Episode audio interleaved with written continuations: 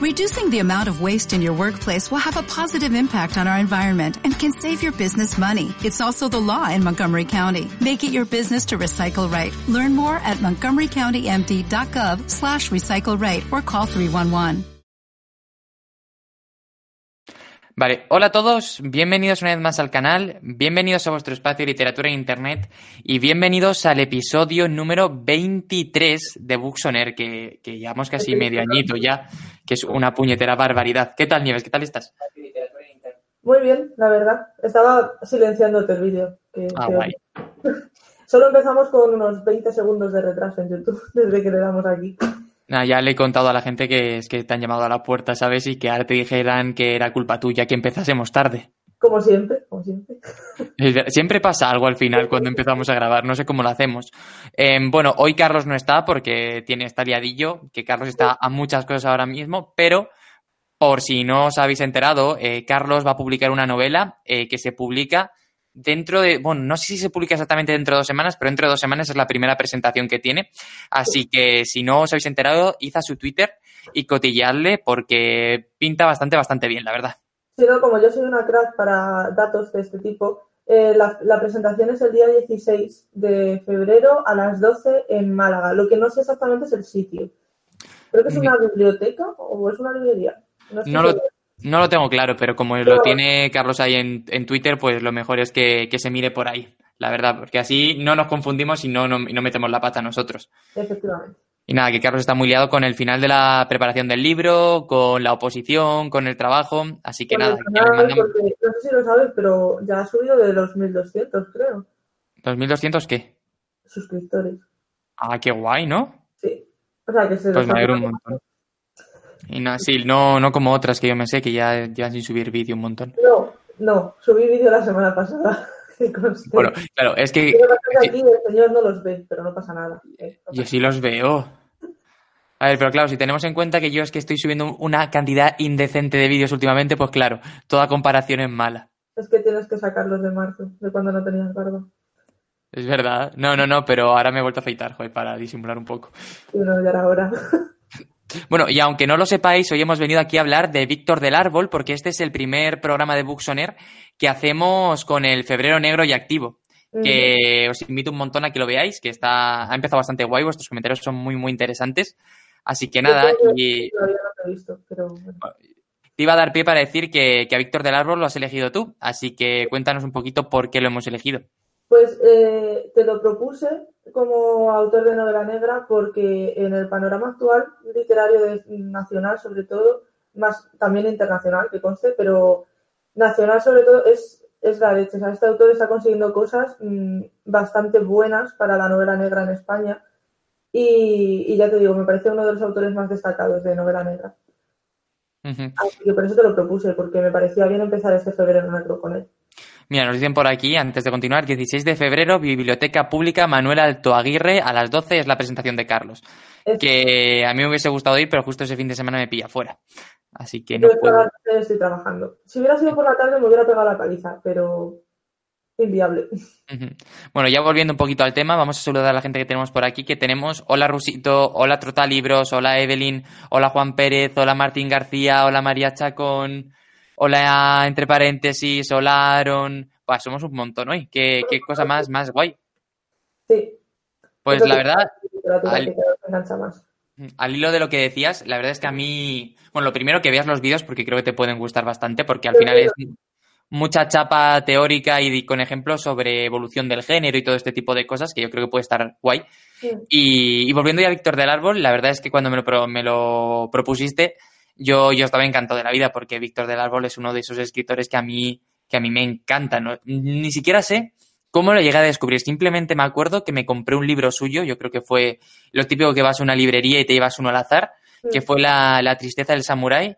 Y me pareció una revelación enorme. Dije, ¿este señor de dónde ha salido? Y, cómo puede escribir también, ¿no? Además, yo me acuerdo de que por aquel entonces estaba empezando todo lo del canal, eh, que no, perdón, todo lo del blog, que ni el canal. Ah, Pues eso es, a lo mejor estoy hablando cinco años antes de que hubiese canal en sí.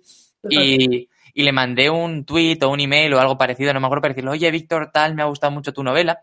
Eh, ¿Podría entrevistarte? Y me dijo que sí a la primera y fue como un, un chute de energía e ilusión para alguien que empieza con todo esto.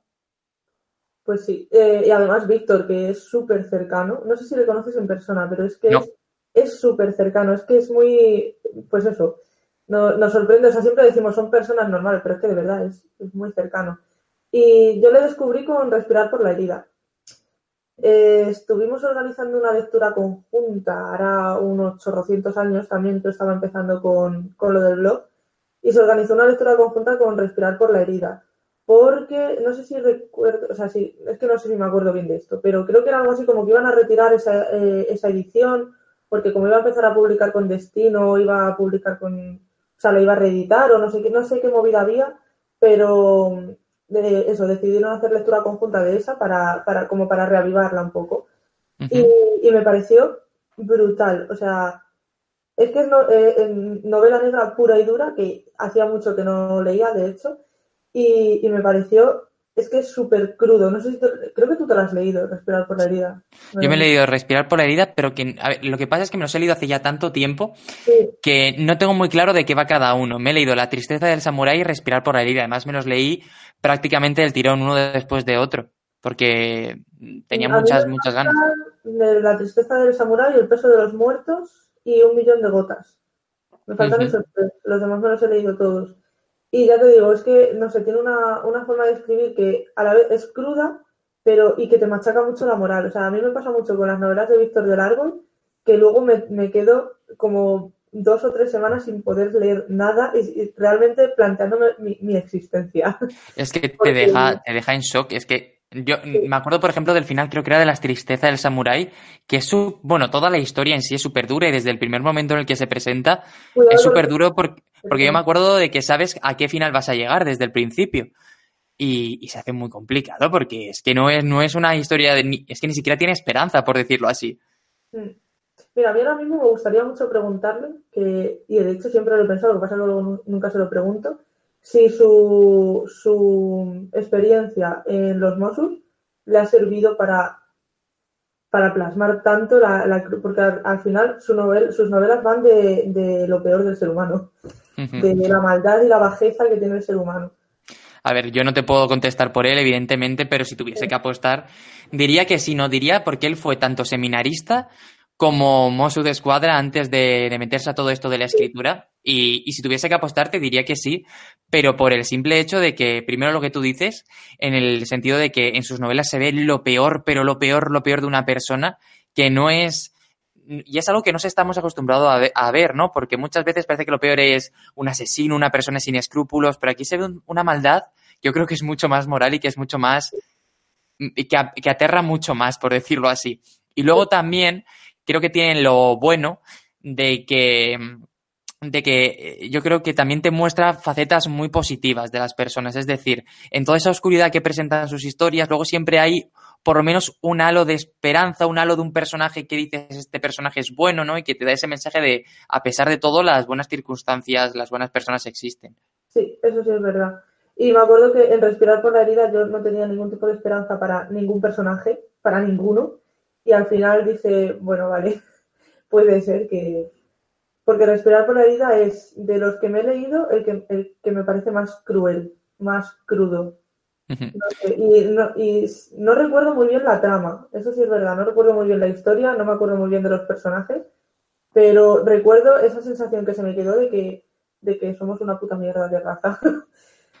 Mira, eh, nos van diciendo por aquí, eh, nos pregunta María Chacón, ¿qué libro recomendamos de Víctor? Mira, uno para empezar. Para empezar, ¿cuál recomendarías de lo que has leído?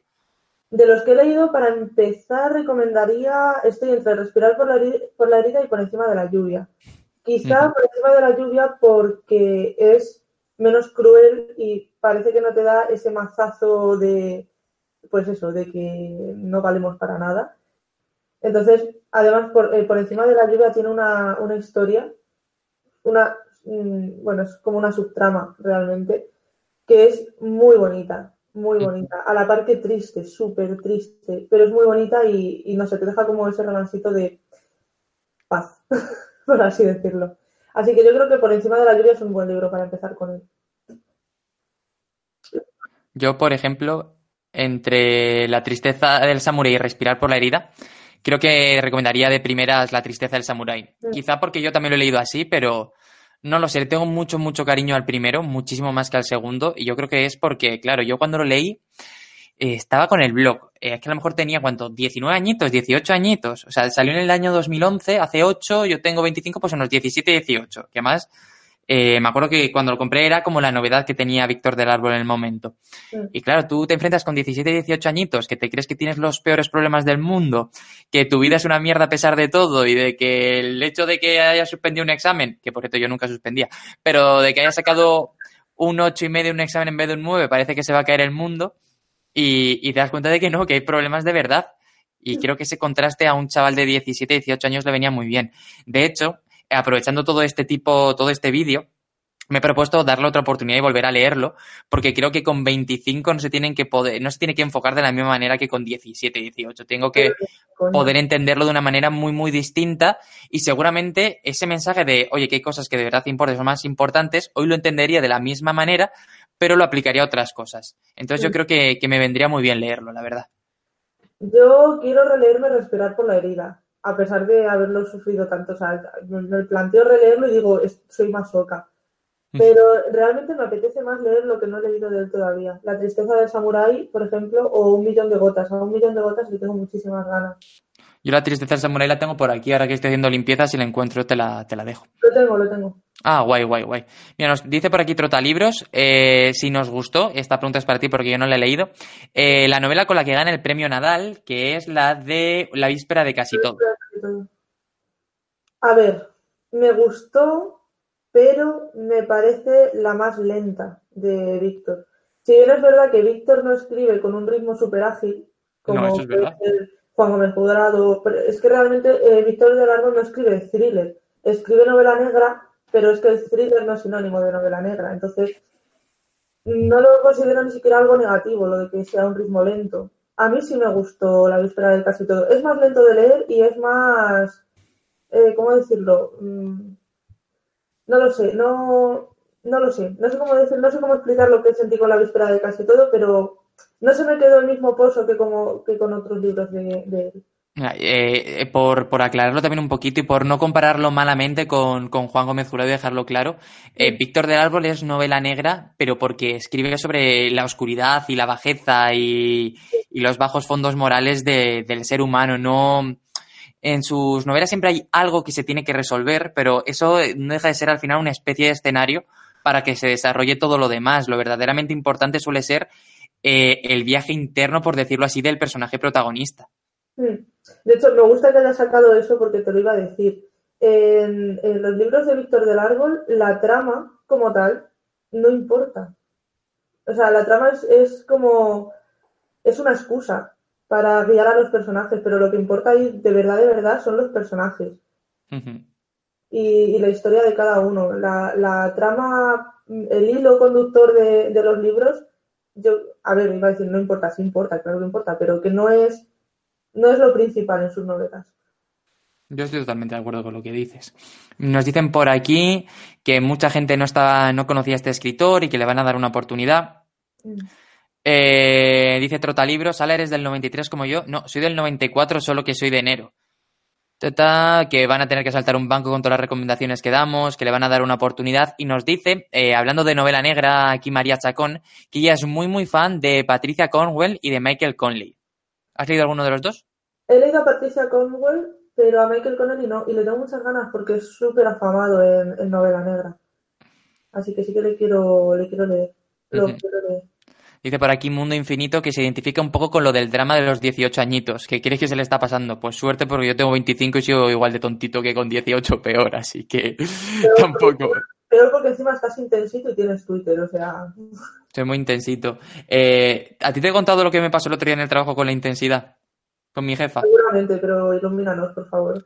El otro día, bueno, para la gente que no lo sepa, yo soy copy y me dedico sobre todo a crear contenido, a redactar textos y con el objetivo de vender y tal, ¿no? Entonces, eh, a nivel personal, eh, una compañera me pidió que, que redactara un texto que tenía cierto toque profesional, pero en realidad era algo mucho más personal, ¿no? Acerca de un viaje que se había hecho, de una cosa profesional, etcétera. Total que como yo no sabía qué toque quería darle, porque además era para, para LinkedIn, yo en vez de dar una sola respuesta, lo que hice en el email fue redactar como tres respuestas con tres niveles de intensidad totalmente distintos. Un nivel de persona normal, un nivel de persona que está contenta y el nivel Carmelo Twitter, ¿vale? Y, y se los envié a los tres y me resultó muy agradecido saber que luego meterme a cotillear y ver que había publicado el nivel intenso Carmelo Twitter. Y me sentí muy orgulloso y muy, muy satisfecho conmigo mismo, la verdad. Madre mía, el nivel. A ver qué dicen por aquí. Es que que estaban hablando a Rusito. Mientras tanto, te voy a hacer una pregunta. ¿Por qué crees que tiene tanto éxito en Francia y aquí en España es bastante desconocido? Bueno, no es muy desconocido, pero no deja de, sigue sin ser una figura referente, ¿no? Y en cambio en Francia es de lo mejor que hay. bueno, no te puedes hacer una idea. Cuando vino a, porque le dieron el premio de el de Sade, el Caballero de Artes y Letras, Sí. Eh, o algo así, espérate. el caballero de las artes, el caballero de las artes y las letras. Eso es. Que parece el título de un soldado de Juego de Tronos, pero está guay, ¿sabes? Sí, bueno, pues eh, cuando le dieron, cuando vino a, Francia que le dieran este premio, no veas la que se lió en librerías, o sea, todas las librerías de París, todas petadísimas de los libros de, Víctor del Árbol. Todas. Eh, tiene todas sus novelas traducidas al francés y, bueno, a otros idiomas, pero no sé por qué, o sea, ha tenido, bueno, sí sé por qué, porque a los franceses les gusta mucho esto de, que el ser humano es lo peor del mundo. Claro, son franceses. exactamente. De hecho, em, lo ponen muy a la par con uno de los, de los autores de los que te iba a decir que podíamos hablar en otro Buxonet. Eh, Frank Sillier es uno de los autores mm, top en Francia. Cada vez que saca libro eso es una locura y, se, le, se, le, equipara muchísimo a Franz y yo estoy súper orgullosa de que un autor de mi país esté así en Francia. Y esté así en novela negra, porque la novela negra es un género que en Francia es súper, súper, o sea, es, vamos, todo el mundo lee novela negra. Si es que quizás en España tenemos mucho thriller, pero lo que es novela negra, novela negra, como tal, no tenemos tanta cultura. Mm. De hecho, traemos más de extranjeros que propia. Y propia tenemos autores muy buenos de novela negra, como Víctor del Árbol. Y, no sé, no sé por qué le tienen en tantísima consideración, pero yo estoy súper orgullosa, o sea, de verdad te lo digo. Yo cuando estaba preparando esto me leí varias entrevistas que dio y muchas veces le preguntaban por eso, ¿no? Que por qué pensaba que en Francia era un referente en la literatura y aquí en España todavía era desconocido si se compara con Francia y que tuvo una persona de la calle le dices quién es Víctor del Árbol y lo más probable es que no sepa quién es, ¿no? Entonces él contestaba que él veía sobre todo la diferencia en que mientras aquí eh, sus primeras novelas se habían publicado por editoriales muy pequeñitas, por alguna razón una editorial muy grande apostó por él desde el principio en Francia y que fue una ya un conjunto de casualidades, pero que achaca sobre todo la diferencia de eso, ¿no? Al, a la promoción que le hicieron en un sitio y en otro.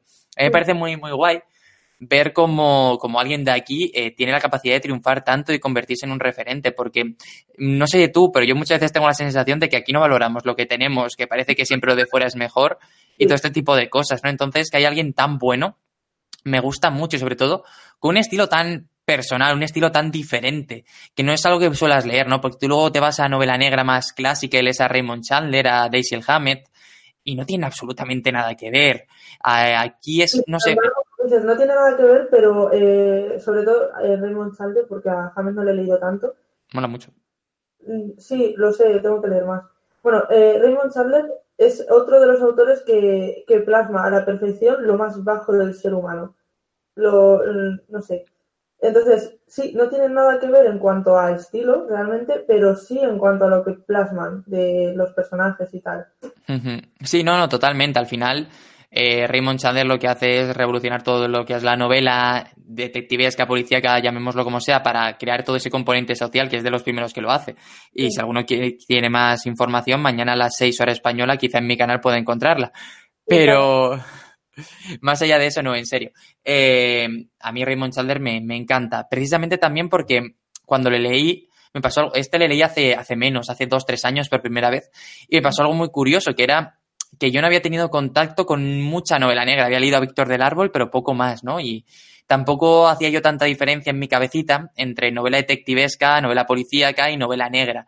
Sin embargo, ahí me encontré un contraste muy grande porque estaba ya acostumbrado al arquetipo que resuelve todo y mediante un proceso inductivo y deductivo que llega a una solución porque no puede haber ninguna otra posibilidad, y de pronto te plantan a un tío que sabe que el fin justifica los medios, que no le importa pringarse las manos, que además está reventado, que es humano, ¿no? Que era una de las cosas que a lo mejor no, no aparecían en, en la otra clase de literatura, porque tú te coges un Sherlock Holmes y es una especie de máquina, coges un Hércules Poirot y es una especie de máquina, y en embargo coges uno de estos y dices, hay humanidad porque toda esa oscuridad, todos esos miedos los podría tener, bueno, yo si estuviese en su situación estaría mucho peor, ¿no? Pero en mi día a día los podría tener yo también puedes encontrar personas que se sientan así. Y eso yo lo he visto mucho en, Víctor de Aragón en Por encima de la lluvia. Por encima de la lluvia los personajes son absolutamente humanos. O sea, hay uno de los personajes concretamente que yo lo identifico 100% con mi abuelo.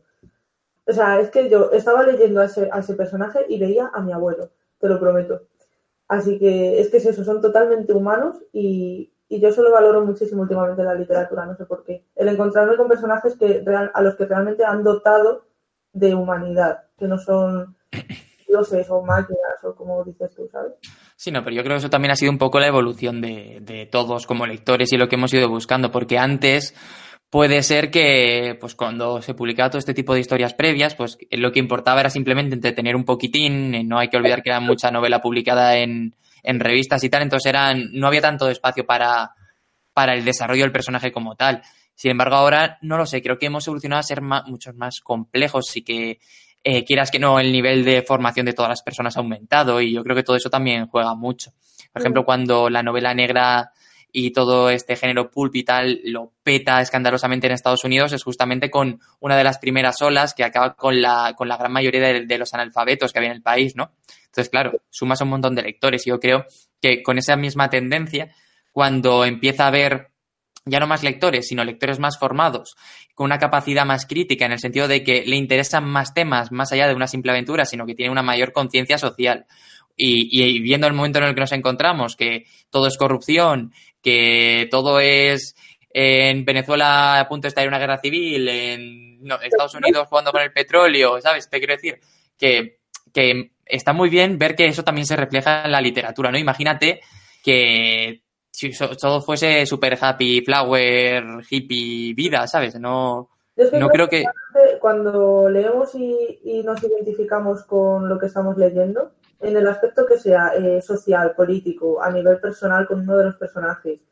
Yo creo que nos, nos encontramos en más sintonía todavía con ese libro y lo valoramos más. Entonces, quizás lo que dices tú, hemos evolucionado y lo estamos buscando, simplemente. Un, un, saludo muy especial desde aquí al, Partido Popular, que ha creado una sociedad, que creó una sociedad para defraudar que se llamaba Paqui Paya SL. Es que soy tan fan que no me lo puedo ni creer. No lo he visto, Dios, he visto el, hashtag, pero todavía no me he metido porque como estaba haciendo cosas y tal, me lo he dejado para esta noche para disfrutarlo. Pues, pues es totalmente real. Eh, la sociedad con la que defraudaban en, hace 7 8 años aquí en Madrid se llamaba Paqui Paya SL, con todos sus huevos. qué maravilla, de verdad. Sí. Por ejemplo otra cosa muy importante seguramente de la carrera de Víctor del Árbol es que él empieza a estudiar historia y por eso tiene seguramente tanto conocimiento de las épocas donde él plasma las novelas, aunque no la termina. Y aquí te quiero plantear dos circunstancias, ¿no? Porque em, él al final eh, deja prácticamente todo por el hecho de, ponerse a escribir, que él decía que era su sueño y la forma que quería eh, pues vivir y todo este tipo de cosas, ¿no? Entonces, eh, no sé si tú, te quería preguntar que no sé si tú lo sabes, si esto lo hace, a, partir de qué novela da el salto, ¿no? ¿Cuándo se atreve? Porque no creo que fuese con el peso de los muertos. Yo creo que dio el salto con La tristeza del samurái. Creo, ¿eh? no estoy segura. Su segunda novela, sí, podría ser. Pero porque tuvo pelotazo, yo creo, La tristeza del samurái. Aunque quizá más eh, Un millón de gotas, esa tuvo muchísima más fuerza. No sé qué premio. Es que Un millón de gotas fue el finalista del Grand Prix. Al menos en Francia, claro. Estoy hablando de Francia. Eh, no, un millón de gotas lo ganó. Respirar por la herida fue finalista. Y de hecho, un millón de gotas ganó cuatro premios, dos de ellos franceses. Uno, dos muy importantes en literatura negra de Francia, que son el Grand Prix, este que te digo, de literatura negra, policíaca, perdón, y el premio Polar. El premio Polar es allí como, vamos, no sé, pues más o menos equiparaba al premio Nadal de aquí. Mm.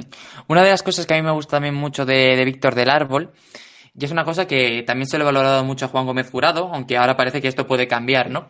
Y es el hecho de que sus personajes no repiten.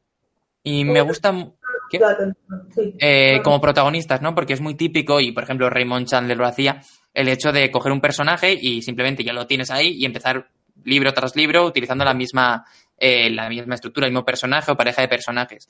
Y es algo que me gusta mucho, que no, que no se repitan personajes. Esto es algo muy personal, porque creo que, me gusta más que cuando, tú creas una historia con un personaje que va a estar durante 20 novelas o 10 novelas o lo que sea, lo que te dé, creo que eso limita mucho el tipo de evolución que tú le puedes poner al personaje. Porque quieras que no lo puedes hacer pasar por un montón de emociones en todas las novelas porque la vida no es así, porque no cuela y porque al final se te gastan. En cambio, si tú más o menos tienes tasado el espacio que le vas a dedicar, pues me parece que puedes crear mucho más todo lo que estamos hablando de esa evolución como personaje, de esa, de esa sensación, ¿no? De, que es humano. es algo que yo, yo le valoro mucho y, lo digo porque el otro día le, leí en una entrevista también que le preguntaban acerca de ello y él hablaba de que no era algo voluntario, de que era algo que simplemente se había dado y que no había habido ningún personaje por ahora, pues que lo haya mirado y ha dicho, oye, yo quiero que este personaje se quede conmigo tres novelas más que no lo hace por nada. Y en ese sentido también, también decía que hasta ahora él mismo, eh, a pesar de que ya está empezando a poder ganarse muy bien la vida eh, con la literatura, que todavía seguía escribiendo para sí, que no tenía prisa por seguir publicando y que no se estaba fijando en ninguna tendencia del mercado ni nada, sino que seguía siendo fiel a sí mismo. Y eso me parece muy, muy, muy guay a estas alturas de la vida, ¿no? Porque tengo la sensación de que estamos entrando otra vez en un mercado en el que los que están arriba tienen que estar publicando constantemente para poder mantenerse y no borrarse, ¿no? Entonces, alguien que se tome la calma, que por otro lado merecen también sus novelas por el ritmo que llevan, pues es digno de admirar también. ¿Ves alguna, alguna similitud con Juan Gómez Jurado aquí? eh, sí, no, porque Juan Gómez Jurado yo también creo que ha entrado en una cadencia en la que va a empezar a publicar mucho más. Sí, pero porque ya lo tiene todo pensado y preparado. Sí, sí, no, no lo digo como crítica tampoco, no, sino simplemente que yo creo que, que ha empezado, que además ya Juan Gómez Jurado en Reina Roja se ve que ha encontrado una forma de construir las historias que le funciona muy bien y con la que él parece que está muy cómodo. Te iba a decir eh, lo, de que, lo que decía de que no ha encontrado un personaje con el que quisiera repetir historia, que yo cuando terminé por encima de la lluvia, aparte de quedarme totalmente en shock y, y ser incapaz de leer nada en dos semanas, me hubiera gustado y me gustaría muchísimo tener una historia aparte de Elena, de una de las protas de, Por encima de, la lluvia. Me gustaría muchísimo conocer más a ese personaje. Y ya se le conoce muy bien en la novela, pero no sé, eh, es como una especie de, vínculo con ella y, me, costó mucho soltarla, la verdad. Así que no me imagino a él, que la creó él, lo que tuvo que ser para él pues soltarla y, y entregárnosla a nosotros. Y me gustaría mucho que repitiera la historia con ella, la verdad me gustaría comentar de las novelas de, Víctor, más concretamente de los personajes, es que ni te caen bien ni te caen mal. O sea, no los puedes odiar, pero tampoco puedes decir amo y adoro a este personaje. Todos tienen esa, esa particularidad de, decir, en una página te cae como el culo y en una página tienes como una, no sé, te, genera ternura. A mí eso me pasaba mucho con el por Claro, pero eso es lo que decíamos hasta ahora, ¿no? El hecho de que sean humanos, porque es imposible que una persona te, guste todo de una persona o, que te repate todo de una persona, ¿no? Hace poco eh, alguien me dijo, joder, eh, eh, esto es textual, ¿no? Me dijo, joder, es que, esto entre unos amigos y tal, estoy hablando mucho con no sé quién, con X, y me está cayendo bien cuando por no sé qué me tiene que caer mal, ¿no? Y dices, es que es imposible que alguien te caiga mal porque te lo digan o te caiga totalmente mal. Todas las personas tienen sus cosas buenas y malas. Entonces, que es, es complicado, ¿no? Y, a mí eso me parece precisamente humano. Y, y, es una enseñanza muy buena porque muchas veces tendemos a leer personajes, sobre todo lo he notado en esta tendencia a la literatura juvenil cuando son personajes muy jóvenes con los que empatizábamos, bueno, empatizamos, empatizábamos totalmente, ¿no? Porque tenían tus problemas, tus cosillas y tal. Entonces era mucho más fácil empatizar 100%. Pero a mí me parece que la lección de, oye, que no todos somos, que no todo es de color de rosas, que no vas a estar de acuerdo en todo, aparte de necesaria en el contexto en el que hoy nos encontramos, más que nunca probablemente, es muy real y muy humano. Sí, y hay, hay que tenerlo muy en cuenta. Hay que tenerlo muy en cuenta. No todos somos eh, luz ni todos somos oscuridad. Eso es. Todos tenemos de todo. Y eso es una cosa que Víctor lo plasma muy, muy bien. Vamos a leer un poquito lo que nos dicen por aquí. Eh, eh, dicen por aquí que es que no sé ni dónde nos hemos quedado. Fuera que lo que hay aquí, pues probablemente. También es verdad que muchas veces te dicen, no es que lo que llega de fuera es mejor.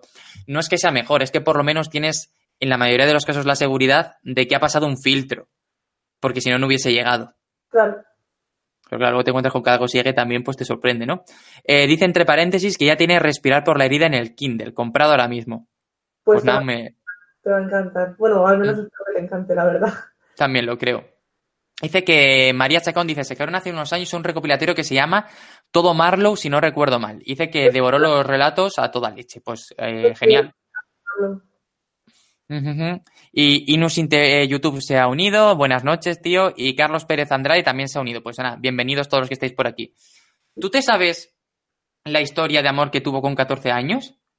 ¿De lo- la historia del poema? No, no lo sé. Lo tengo ahí preparado para, para verlo, pero cuéntanos. Eh, este señor, cuando tenía 14 años, se enamora por primera vez y le regala a la chica de la que se enamora, o él dice que se enamora, eh, el libro de El lobo estepario de H.G.S., que yo por cierto lo he leído y me pareció un poquito aburrido.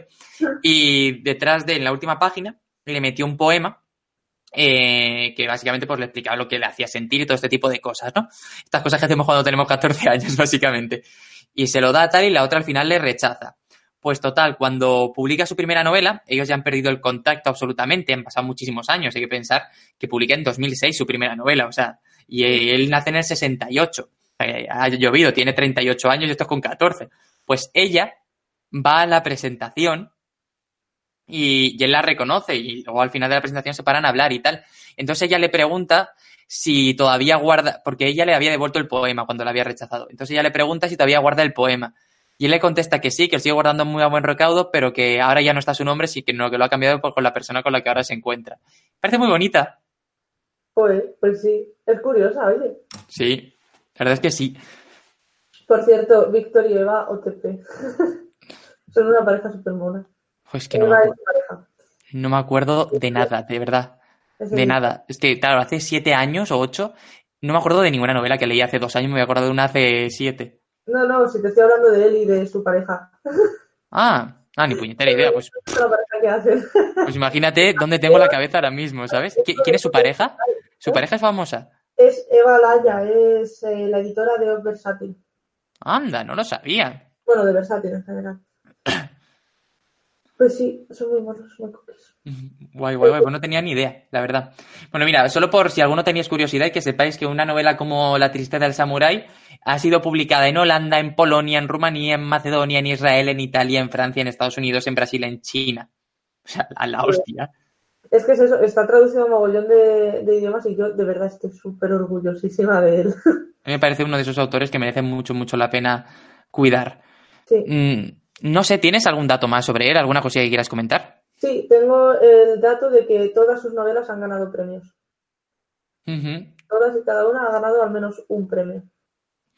Ah, pues eso está muy. No tenía ni idea yo de ese dato, la verdad. Eh, al final es- no deja de ser un reconocimiento de la manera que sea. Entonces eso está muy, muy, muy chulo. Eh, de verdad, eh, todos los que estáis por aquí, eh, dadle una oportunidad a los que habéis entrado nuevo, porque mira, nos pregunta Inos en YouTube, para los que no conocen a este autor, eh, ¿qué recomendamos de él o cómo describiríamos su estilo? Eh, lo hemos dicho, su estilo es muy, es novela negra. Es novela negra seguramente con un toque muy humano, en el sentido de que muestra lo peor, pero también lo mejor de lo que es capaz una persona donde prácticamente la esperanza es un es fantasía, por decirlo así. Sí, Y yo creo que empatizas muy bien con el dolor de los personajes. Eh, cada uno a su escala, cada uno de sus circunstancias, pero que consigues tener una conexión con ellos. Que quizá que, que yo creo que se consigue precisamente por el hecho de que, de que todo es oscuro y de que todo es triste. sí, suscribo todas las palabras. De hecho, lo que decías de la esperanza, eh, no he encontrado esperanza en casi ningún libro suyo, porque yo no, no lo llamaría esperanza, ni siquiera un rayito de luz. Es simplemente que hay algo, digamos, que te hace creer un poquito en la humanidad, pero no es esperanza, desde luego. No sé. Que no, no es lo suficientemente grande para ser esperanza, ¿no? No, no, hay algo. O sea, los personajes te dicen o hacen algo en, en la novela, sobre todo hacia el final, cuando ya se está acabando el libro, que dices, vale, puede ser que no estés del todo perdido, pero, pero no, estás muy lejos de estar salvado. Sí, em, yo es que tengo grabada en la cabeza eh, parte del final de La tristeza del samurái y Mm. me parece, y todavía, todavía duele, por decirlo así. A mí me pasa eso con Por encima de la lluvia. Cada vez que pienso en esa novela, se me queda como un agujero negro en, en el corazón, que es que no, no sé. No sé. De hecho, dudo, no he releído ninguna novela de Víctor porque dudo que sea capaz de hacerlo. Y también porque creo que esa conexión que se consigue de primeras tiene que ser muy difícil de repetirla de segundas, Mm. porque ya vas avisado de lo que va a pasar. Y pero quieras que no, Igual que no me cuesta releer otro tipo de novelas, eh, de hecho a mí me gusta mucho releer cualquier novela que, que me apetezca. normal. Con Víctor no me sale, o sea, no quiero decir que sean malas porque me parecen novelas brutales, pero no, no me veo capaz de enfrentarme a una lectura de Víctor del Árbol. O sea, es como, ya me hundí en la miseria leyéndola de primeras. No, no, o sea, ir a, a leer es, es ser masoca. Pues probablemente, la verdad. Es, es difícil, entonces eh, to- eh, tomadlo con precaución, todo lo que tengáis que hacer en este, con este escritor. Mm. No sé si tienes mucho más que comentar, la verdad, porque al final es un autor que todavía tiene una trayectoria por delante, que cada- tampoco tiene tantas novelas, tiene seis o siete publicadas y cada una que saca va eh, como dando un pasito más hacia adelante, pero tampoco es un escritor del que se sepa un millón de cosas, del que se tenga un montón de información. A mí me gustaría que adaptasen alguna de sus novelas al cine, por ejemplo, y La tristeza del samurái hubo rumores en su momento de que se iba a llevar, pero al final no se llegó a llevar. Yo lo veo un poco complicado adaptar estas novelas al cine. Y Sí, que- de en Por encima de la lluvia.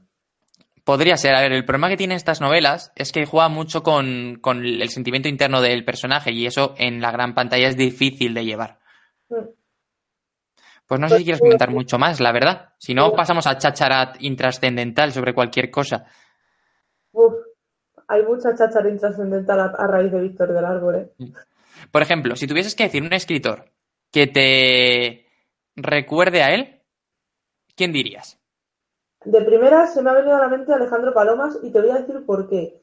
Ni siquiera no es en el estilo, no es en el género de novela que escribe, pero con las novelas de Alejandro Palomas me pasa exactamente lo mismo que con las de Víctor del Árbol. Cuando me la termino, soy incapaz de leer nada más, porque me quedo con, con un algo que, que me impide leer otra cosa, que tengo que masticar mucho esa, eh, esa novela y esa historia y, y no sé, como que me cuesta muchísimo soltar a los personajes. Entonces, no es comparable porque no escriben, ni siquiera escriben lo mismo. De hecho, me acuerdo de una entrevista que le hice a Alejandro Palomas eh, cuando sacó Un hijo, no sé si te lo has leído, a ti te va a gustar mucho. Pues eh, le hicimos una entrevista a una, una chica y yo, otra, una chica de un blog y yo, y le preguntamos si conocía a Víctor del Árbol, y se rió Alejandro, y, y- claro, nos quedamos en plan, ¿por qué se ríe? Nos dijo que, que no le conocía en persona, pero que en absolutamente todas sus presentaciones, todas sus entrevistas, le habían, le habían hecho mención a Víctor del Árbol. Pues quizás sea por lo que tú dices. Eh, momento spam, eh, Víctor, de, eh, perdón, Alejandro Paloma se va a pasar prontito por el canal para hacer un directo hablando de cómo introducir al animal de- y el sufrimiento animal y la felicidad animal dentro de la, dentro de la literatura. ¿En serio? ¿Cuándo vas a hacer ese directo? No los estamos fijando fecha todavía. Él ya tiene las preguntitas, ya tiene los puntos, tenemos el acuerdo y solo falta pues saber cuándo nos podemos juntar. Qué guay, pues eso no me lo pierdo, avísame. Te aviso, te aviso. No, pues sí, pues sí, le, le abordé un día por Twitter y, y aceptó a la primera, ¿sabes? Entonces, un placer. Es muy como, pues eso, como Víctor, muy cercano también. Y todo lo que puede hacer, eh, yo le mandé, le mandé una entrevista para la revista Comentamos, una revista en la que estuve hace, hace tiempo. Eh, le mandé las preguntas por Twitter, las contestó, las contestó en, en voz porque dice, mira, soy incapaz de escribir lo que, lo que quiero decir, así que te lo digo. Y me mandó mensajes de audio, o sea, brutal este hombre. Claro, no, pero yo te digo que ya a nivel personal, acercarte a un escritor y que te conteste una entrevista en papel, eh, escrito, es difícil. Porque, bueno, cada uno tiene su momento, tal. Pero claro, yo voy con el handicap de, no, no, yo lo que te estoy pidiendo es hacer una entrevista en vídeo, en directo, en YouTube, ¿sabes? Pues es brutal, es brutal. Entonces, cuando dijo que sí, y lo dije, espérate, que te lo explico, esto es por Hangouts, no sé qué, tal, directo, gente hablando, tal. Dijo, sí, sí, sí, mándamelo perfecto. Y entonces, pues, os iré informando. Que últimamente estoy dándole bastante, bastante a los directos en modo de colaboración. Y creo que os está gustando bastante, la verdad. Está quedando guay.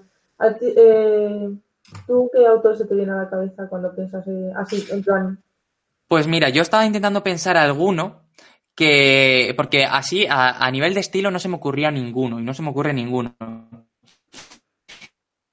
de leer me deja una sensación de he leído algo que creo que va más allá de lo que, de lo que parece a simple vista, ¿no? Entonces, yo puedo decir que esto, la última vez que me ha pasado, eh, fue el fin de semana pasado, eh, con Arturo Pérez Reverte y Eva. Y bueno, la saga de Falcó me está gustando muchísimo y es literatura muy, muy simple, muy llana, muy directa, muy sencilla, no tiene demasiado, pero creo que es por el hecho de cómo trata a los personajes el escritor, ¿no? El hecho de que también son muy humanos, que ves miedo, que ves tentaciones, al final están en un contexto de guerra civil española donde cualquiera puede morir en cualquier momento y donde entre ellos se utilizan incluso, pero hay un respeto, hay una lealtad y a mí al final del libro, que no lo voy a desvelar aquí, pero que es un hecho, es, un hecho histórico y se puede buscar, por cierto. Eh, que por cierto, no sé si lo que hace justamente ese personaje es exactamente igual, pero, pero dices, a pesar de todo lo que nos puede rodear en la vida, por decirlo así, hay humanidad, hay personas que van más allá de colores, de banderas, de fes, de cualquier otro tipo de cosa. Y me deja con esa sensación, y digo con esta saga, porque por ejemplo con Ala Triste a mí esto no me pasa y no he leído mucho más de Reverte, pero con esta saga sí, me da la sensación de que él está muy cómodo en lo que escribe, de que se siente parte de lo que pasó, o por lo menos como ha estado en tantas guerras siendo corresponsal, pues que lo siente muy adentro y que es muy capaz de representar aquello que él mismo ha vivido. Y, yo creo que si tuviese que definir con una palabra esta, esta saga, las dos de las tres novelas que he leído, sería también humanidad y cómo siendo pequeñito intentar formar parte de algo más grande. Pues no está mal. Me, está generando mucha curiosidad por la, por la saga esta de Reverte y yo juré y perjuré después de intentar leer a la triste que no iba a volver a leer nada de Reverte. No tiene nada que ver una cosa con la otra y además se le ve muchísimo más madura a Reverte ya. Eh, Falcó al final es una especie de cazarrecompensas eh, sicario en la, en la guerra civil.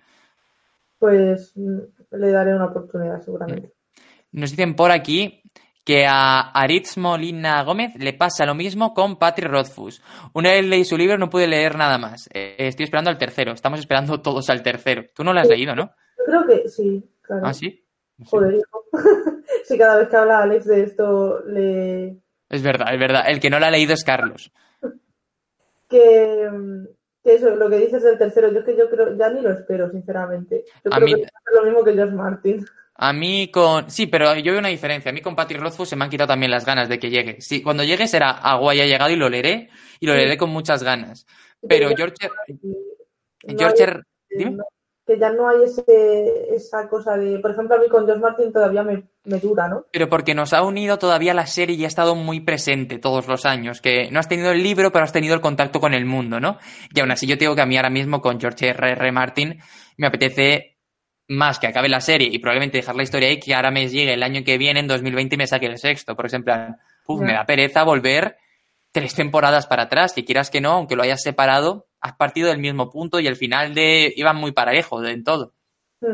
Entonces me da, me da pereza también. Creo que cuando ya pasan tantos años, que es que Patrick Rothfuss va a hacer este año 8 sin noticias absolutamente de nada. Como que al final quieras que no te puedes enfriar y por muy bueno que seas, hay que... luego piensas que, que Tolkien del Hobbit al Señor de los Anillos tardó 27 años, ¿no? Pero, pero claro, era otra época. Eh, no sé, me, a mí me ha, me, luego lo leeré, me encantará, leeré los anteriores, pero es verdad que ahora mismo, si me lo publique, no va a ser lo que hubiese sido hace tres o cuatro años de, ah, por fin el libro, voy a reservarlo. No tengo esa necesidad ahora mismo. A mí lo que me repatea mucho de, de Martin es que ha confirmado la trilogía de, de los Targaryen, que va a ser una trilogía, y sigue sin sacar los siguientes. Es que no puedo poner. Por cierto, ¿tú has oído rumores de que van a hacer videojuego de, los libros de Rothfuss? Sí, se supone que lo tiene. O sea, la serie la tiene Lionsgate y el videojuego no me acuerdo ahora mismo quién lo tiene. Pero yo es que hoy en día pondría la mano en el fuego por el que no va a haber ni película, ni serie, ni videojuego.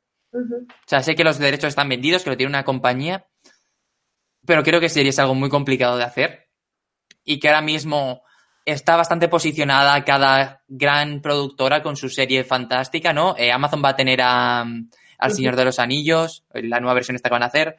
Eh, Netflix va a tener a The Witcher. HBO yo creo que va a dejar un tiempo para acabar con la fiebre de todo esto, ¿no? Y, y va a apostar, y va a apostar por los spin-off también de Juego de Tronos. Entonces no veo que haya una necesidad grande de que nadie invierta muchísimo dinero en que ese proyecto salga adelante, la verdad. Hmm.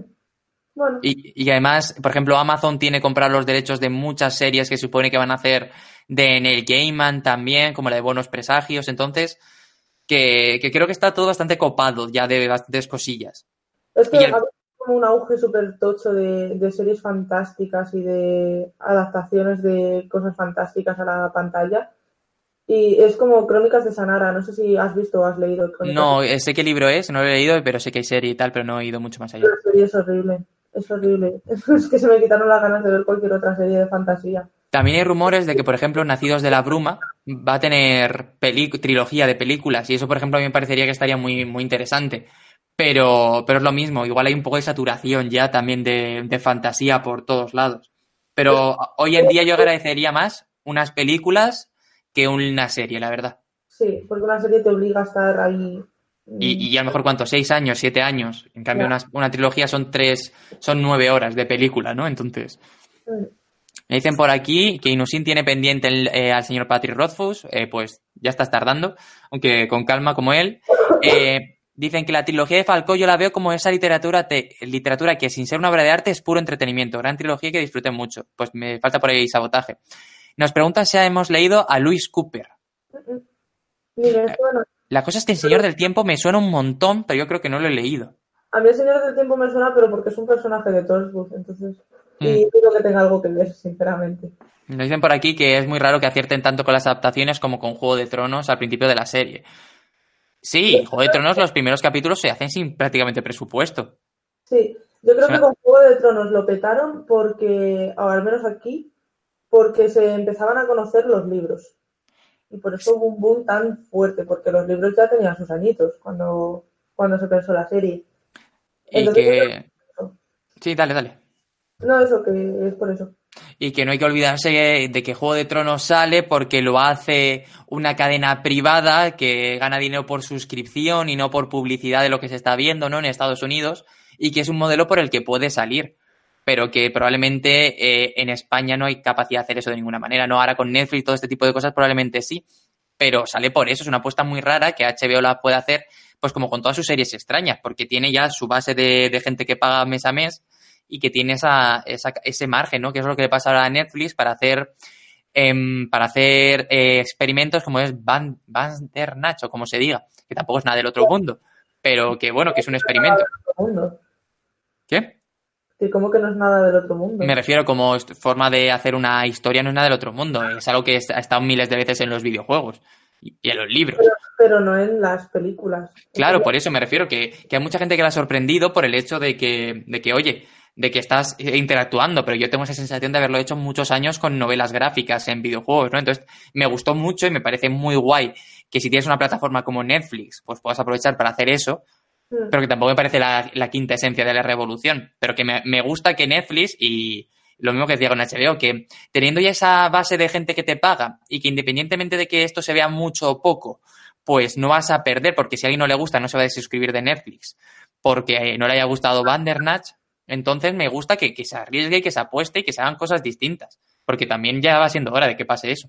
Sí, hablando un poco de Netflix, no entiendo cómo haciendo series y premisas tan buenas como Black Mirror o Bandersnatch o algo así, luego cojan y hagan películas tan horriblemente malas como todas las que he visto yo de Netflix, de producción de Netflix, es que son malas, son muy malas, muy malas. Yo creo que, que no les interesa, que su, su sello son las series, y ha sido eso desde el principio.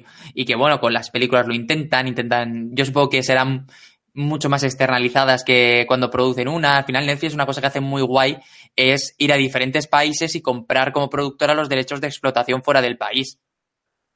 Mm.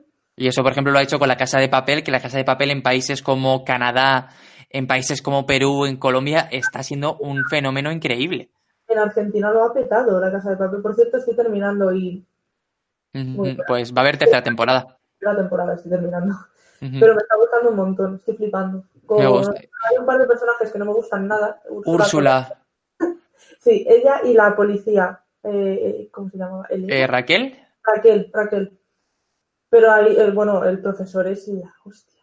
el profesor, yo soy súper fan. La verdad. bueno. por aquí, bueno, que la saga de The Witcher le está dando miedito, tal, tal, tal, ya solo con el elegido no me pega nada. Eh, no sé, y a mí la saga de The Witcher, aparte de que los libros tampoco son mi mayor devoción, tengo mucha curiosidad por ver si van a adaptar el videojuego o van a adaptar los libros, que yo todavía esto no lo tengo nada claro. Yo creo que iban a adaptar el videojuego, ¿eh? Y pues ahí a mí ya me has perdido un poquitín, la verdad. Estoy mirando porque es que no le pongo, no, no sé qué libros. Ah, ya sé, ya sé. Los de Andresico, Sí, sí, sí, sí, sí. Ya sé, ya sé, ya sé. Vale, es que no, le ponía- no, no lo tenía yo en mente. La primera vez que escuché algo de los libros, antes de que empezase la serie, venían acompañados de, por el clickbait de El Nuevo Tolkien. Después de dando tiempo se vende solo. Por ejemplo, eso es Juego de Tronos, entiendo, sí. La verdad es que...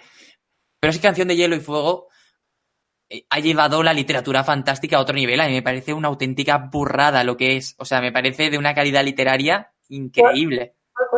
Canción de Hielo y Fuego. Me parece que trata tantos temas políticos, humanos, sociales, y está envuelto en un disfraz de fantasía, pues para que sea más aceptado.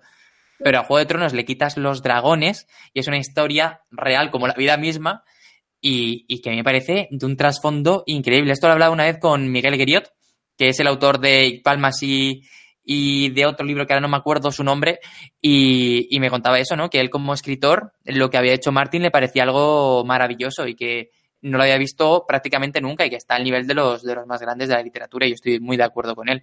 Me parece que, por ejemplo, está un escalón muy por encima de Patrick Rothfuss, que mientras uno hace una historia muy buena, que engancha un montón y que tiene muchos detallitos, el otro yo creo que crea un mundo que es que es inconcebible para el 99% de la humanidad. ¿Tú crees que Martín es brújula o mapa? Martín es mapa muerte. ¿Sí? ¿Tú crees? No sé, yo creo que no se puede hacer eso sin ser mapa. Ujú.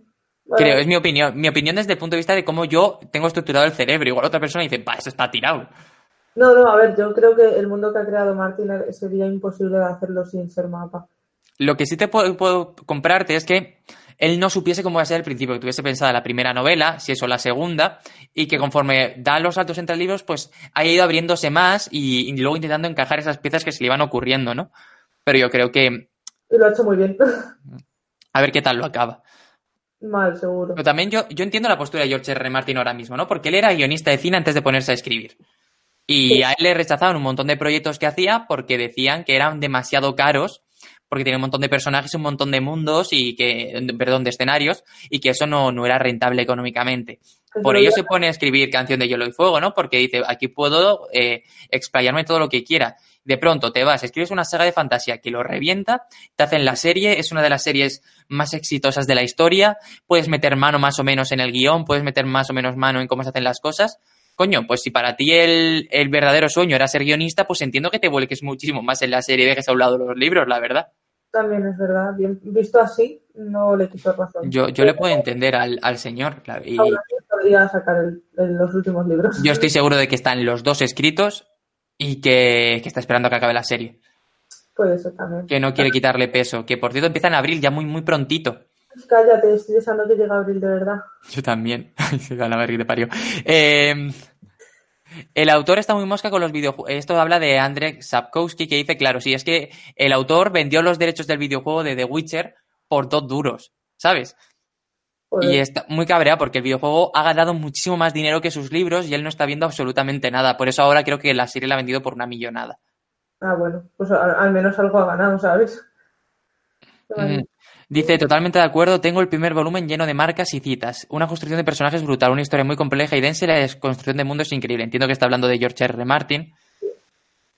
Eh, justo lo que acabas de decir, existen temas sociales, de física, políticos, de suma importancia que se termina diciendo es solo una serie. Sí, Mm. pero una serie muy, muy intensa. Según escuché en una entrevista, los productores decían que Martin denegó varias ofertas porque decía que era imposible que su historia tan rica en detalles se pudiera plasmar tal cual en los libros. Claro, yo también estoy segurísimo de que él, cuando HBO se le acerca, eh, habrá visto mucho, o sea, habrán tenido muchas cosas en cuenta, me refiero. Él no, no creo que haya vendido su historia sin más, habrá tenido pues sus detallitos, sus cosillas Claro. y tal. eh, que yo creo que el primer libro se publica en el año 94, en el año 95, ahora mismo no me acuerdo, pero es que ha, ha llovido ya. Espérate. Te puedo buscar. Pero vamos, que a mí me gustaría mucho releer, me apetece mucho más releer Canción de Hielo y Fuego que releer eh, Crónica del Asesino de Reyes, la verdad. Opino igual. Me apetece, no sé, me parece que tiene un trasfondo más grande, más temas y que quizá, claro, también tengo que decir yo que a mí eh, el nombre del viento lo cogí en plena adolescencia, en momento mononucleosis, donde no me podía ni mover y fue como una historia súper guay que me pegó muy fuerte, ¿no? Por el hecho de que, bueno, pues me ayudó mucho a estar más feliz, a no poder moverme de una cama y a tener energía, ¿no? Mm. Pero creo que a día de hoy, con una visión más adulta y sobre todo habiendo tenido ya más bagaje literario en fantasía, porque cuando yo leo el nombre del viento, apenas sé de o sea, no digo sé, apenas he leído fantasía, ¿no? Y conozco muy pocos mundos. Sin embargo, ahora ya he ido desarrollándome mucho más, que si Gaiman, que si Brandon Sanderson, que si Ursula K. Le. Entonces creo que eso, a la hora de leer a Patrick Rothfuss, me va a hacer jugar un poquito en su, en su contra. En cambio, creo que con George R. R. Martin eso no me va a pasar. Yo, a ver, ya sabes que fantasía no suelo leer mucho, pero desde luego me quedé por el tercer libro de, de Martin. Yo me quiero leer la saga. Y quiero leerme la saga entera, lo que pasa que, claro, estoy, pues, a ver si lo saca, porque no concibo que lo saque dentro de cinco años, o de seis, o de diez, y tener que releerme la saga otra vez. Mm, Mira, nos, pregun- nos preguntan aquí si John Nieve o Bast. John Nieve a muerte. o Yo sea, también, además es mi personaje favorito del libro. En la, en la serie es verdad que tiene un par de hostias la mayor parte de las veces, pero en el libro, ¿Es en original o en...? O en original, que es casi peor todavía. No, no, no he visto nunca juego, no he visto nunca Juego de Tronos en español, la verdad, así que no no, porque si te parece que John Nieve tiene un par de hostias en español, ya flipas. Le falta sangre al tío. Sí. Y dice, sí, que dice Inusin que la, la parte de la última temporada la han grabado en el País Vasco, muchas, sí, porque es que esto es muy bonito, pero la verdad es que a nivel fiscal tenemos unas ventajas para las, las series extranjeras y las películas extranjeras que vienen a grabar, pues que evidentemente les sale muy, muy rentable. Se les perdona la mayor parte de los impuestos que pagaría aquí una, una producción española. Joder. Y no lo digo como, como, como malo, sino que, que intentamos porque vienen también tanta gente. Aria, Aria me gusta mucho también, Sí, pero, pero Arias ha perdido mucho. Pero Aria me gusta mucho más en la serie que en los libros, al menos hasta donde he leído. Es que en los libros te empieza teniendo mucho peso, pero luego como que se va diluyendo ya cuando, bueno, no quiero hacer ningún spoiler porque total solo hace 20 años que se publicó, ¿no? No, pero Entonces- no me, spoiler, no me seas, ¿vale? Vale, vale, vale, vale. Ya está, hasta aquí. No, porque ya me han reventado varias cosas del libro y, y no me gusta. Yo nunca haría eso, Nieves. Que no, pero que me la bruma antes de ni siquiera... Ay, Dios mío, no pasa nada porque... ah, es igual. No lo digas otra vez, anda. La evolución de Aria en el primer libro me encantó, totalmente de acuerdo. Mola que estemos hablando de George R. R. Martin en el vídeo sobre Víctor del Árbol, la final. La verdad es que... No, pero es. está- No, pero mola acabar con el. No sé, es que si no nos vamos a quedar media horita. Llevamos una, una horita y pues si queréis vamos, vamos cortando ya para que tampoco se nos haga muy tarde. Y nada, pues la boda roja ya nos perdemos aquí. sí, porque aquí cuando llega la boda roja y cómo termina ese capítulo. Justo Vale. lo has dicho. Brutal. Mm, Sí, ya la verdad es que yo me acuerdo de leerlo y de quedarme con una impresión muy, muy, muy grande. ¿Qué? Eh, yo que a mí me pareció un capítulo muy desagradable. Yo me acuerdo de. Porque tú lo has, tú lo has leído, Yo he leído el tercer libro, sí, así que sí. que está ahí, ¿no? La boda roja es del tercero. Sí. Yo lo leí primero y me acuerdo de que iba leyendo en un coche y dije, ¿qué dices? ¿Qué di-?". Es que el tercer libro es una locura, es que no para de morir gente. Sí, sí, sí, es brutal ese libro. A ver, pregunta salida del tema. Algunas recomendaciones al crear un mundo.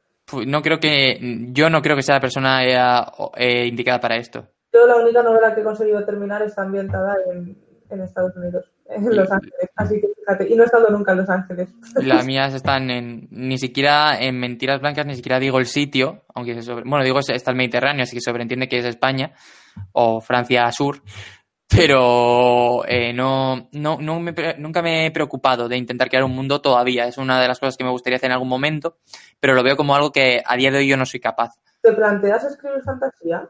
No es un género que me vea yo escribiendo de ninguna manera. Ni siquiera siendo mapa. No me veo, no me veo ni con la imaginación ni tal. No te digo que no sea capaz de meter un contexto, algo fantástico, Mm. algo que quiera crear yo. pero no creo que yo me levante un día diciendo quiero escribir un mundo de fantasía y llenarlo de vida y todo este tipo de cosas. Creo que a mí lo que me gusta escribir, y además tú has leído Mentiras que es eso, que es mucho más introvertido, mucho más intimista, por decirlo así. Y me siento por ahora mismo cómodo con ello y me gusta, quiero explotar todavía un poquito más todo esto. Cuando llegará un momento en el que me apetezca otra cosa, sí. Pero yo creo que todavía no me veo con la suficiente fuerza de ya no solo fantasía, sino de crear un mundo donde el mundo tenga tanto peso. Eh, por ahora. Igual en cinco años te digo, oye, pues sí. Pero ahora mismo no, no, no lo veo. ¿Tú qué tal? ¿Tú cómo te ves en eso? Su fantasía no, fantasía que va. Hoy tenía que estar Carlos aquí, ¿El que, que repite? Que tenía que haber estado aquí Kralicus hoy, que... Es verdad, él escribe de esto.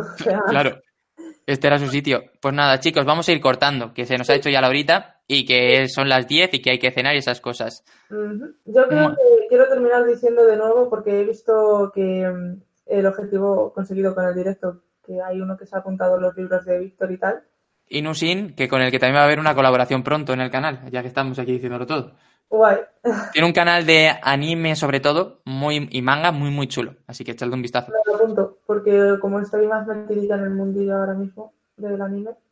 Lo que iba a decir, que em, quería cerrar el, directo, si te parece bien. Ciérralo tú. De, aquí al final habla solo tuya. Y tú me dices y yo corto.